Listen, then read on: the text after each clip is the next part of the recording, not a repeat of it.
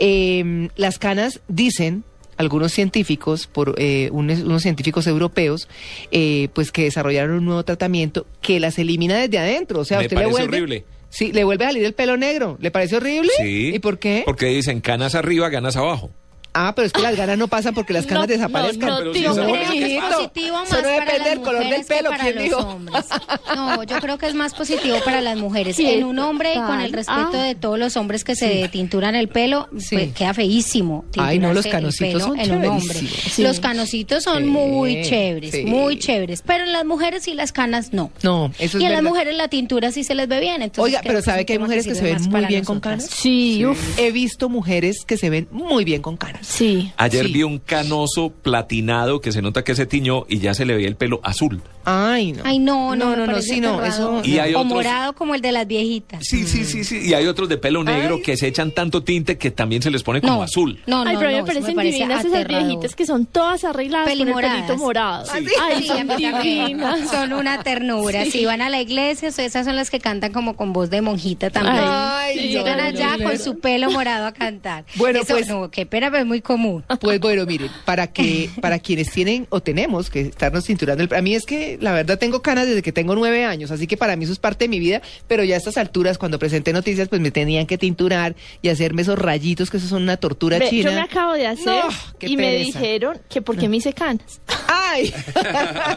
bueno, así son las cosas. Tenemos un invitado, que es el doctor Rolando Rojas Arias, dermatólogo de la Universidad Nacional y del Centro Dermatológico Giovanni Ojanini.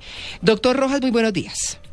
Muy buenos días para todos ustedes. Bueno, hemos estado hablando mucho y no le vamos a dejar a usted mucho tiempo, pero este estudio, ¿qué logra? ¿Es posible realmente en un corto plazo? Pues de entrada los investigadores que publicaron el artículo en esta revista, que es el Facet Journal, que es la revista de la Federación de Sociedades Americanas para la Biología Experimental, pues no nos refirieron cuándo podría estar este producto en el mercado como tratamiento para toda la población. Pero, ¿qué pasa químicamente? O sea, uno tiene que tragarse pepitas de colores o cómo para que desde adentro salga otra vez el pelo con, con color, el cabello, como se dice Bueno, correctamente. eh, una cana básicamente representa la pérdida del pigmento del pelo. Eh, las enzimas que actúan en el pelo para la formación de la melanina pues son importantes y con base en esta formación de la melanina es que ellos están trabajando eh, un producto que hace que la melanina que funcionalmente está perdida en procesos de canicie que se pueda activar nuevamente. Mm.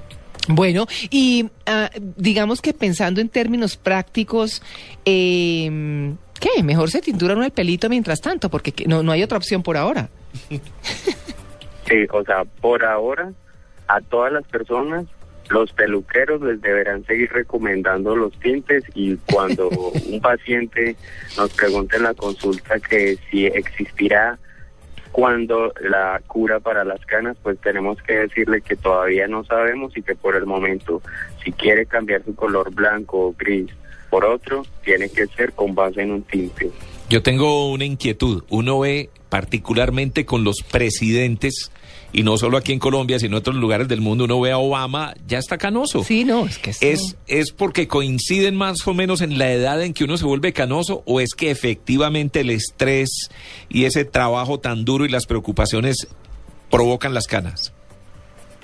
Pues básicamente eh, las canas eh, están dadas porque la melanina se ha perdido y hay factores como el estrés oxidativo, todo lo que se habla en relación con radicales libres que están implicados en que ese proceso eh, se dé de una manera más temprana.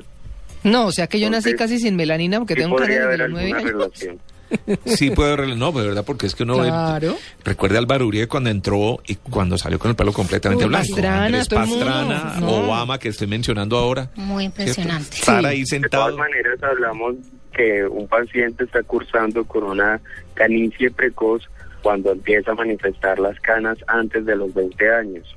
Existen unas diferencias étnicas eh, que pues hacen que eh, las canas aparezcan más temprano o no. Por ejemplo, en personas caucásicas, personas de pieles blancas, pues es usual que las canas ya empiecen a aparecer a partir de los años de los 30. No, En claro que déjeme decirle. hacia los 40 Sí. y pues podemos ver personas de raza negra que inclusive son mayores de 40 años y que todavía no manifiestan canas. O como dicen algunos Quizás, papás, entonces, muéstreme un indio este- que cane. Los indígenas no Quizás- canan. Ah, no. Muy difícil. Este factor Sí, étnico, el sí. más importante, eh, obviamente basado en patrones genéticos, los que definen que un paciente tenga o no canas en una determinada época de su vida. Bueno, muy bien, eh, doctor eh, Rolando Rojas Arias, dermatólogo de la Universidad Nacional. Muchas gracias por su atención con En Blue Jeans de Blue Radio. Muchísimas gracias a ustedes por esta invitación radial. Bueno, muy bien. Eh, adiós a las canas. Bueno, vamos a ver qué pasa con esta investigación de los científicos europeos. Nueve en punto.